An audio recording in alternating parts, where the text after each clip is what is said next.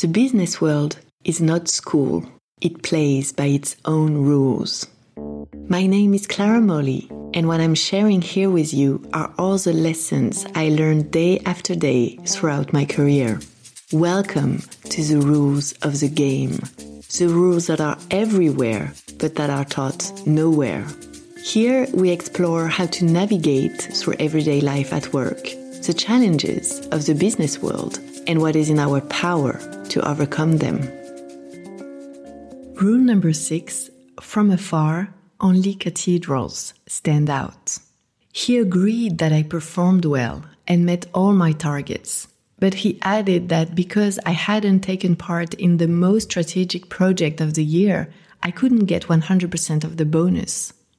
That's what a friend told me one day after she was denied the highest bonus during her end of year review, although she had met all of her objectives. Maybe that happened to you too. Seeing that your work is not truly valued or rewarded because it is not in the front line of decision makers' interest, and that in the end, your skills and efforts don't matter as much as visibility. And I will tell you what I replied to my friend that day. Why laying the foundations if it's to let others build the cathedral?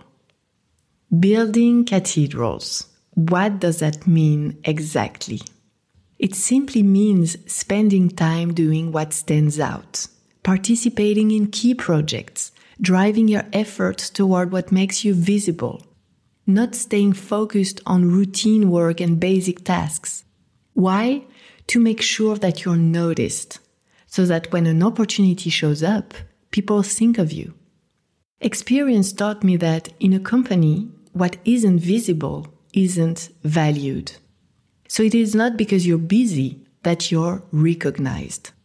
Others, your bosses, even your colleagues, don't see the inner workings, all your accomplishments in details. They see what stands out, the obvious, the tip of the iceberg. Then it is up to you to make sure that you're noticed. Just one small clarification before moving on. The idea here is not to drop your routine work and basic tasks. They are part of the job, and it could turn against you in the end. It's also not about craving for attention either, or being everywhere at all times, staying at the office late if it's not relevant, let alone stealing other people's work. Quite the opposite. It is about making strategic choices in order to be on the radar of the decision makers. And you probably guessed that's where cathedrals come into play. Cathedrals are these great projects, high exposure cases, strategic meetings, presentations in front of big clients, which allow you to show what you're capable of, to gain visibility, to be around decision makers, but also to meet other teams. So in practice, in your everyday work, how do you do this? Take a second to visualize your work environment and think about the cathedrals around you. Are there any ongoing projects, cases, negotiations that are particularly strategic for the company? Are you interested in any?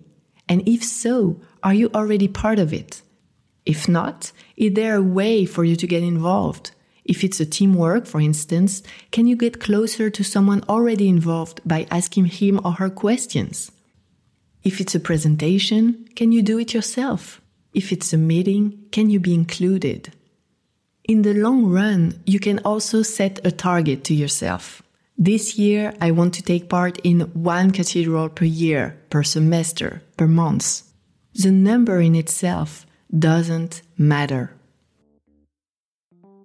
If you don't go to your boss, your boss won't come to you.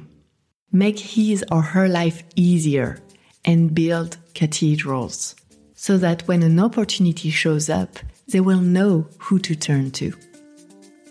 That's the rule of the game, and now it's your turn to play. Next rule of the game opportunity knocks but once.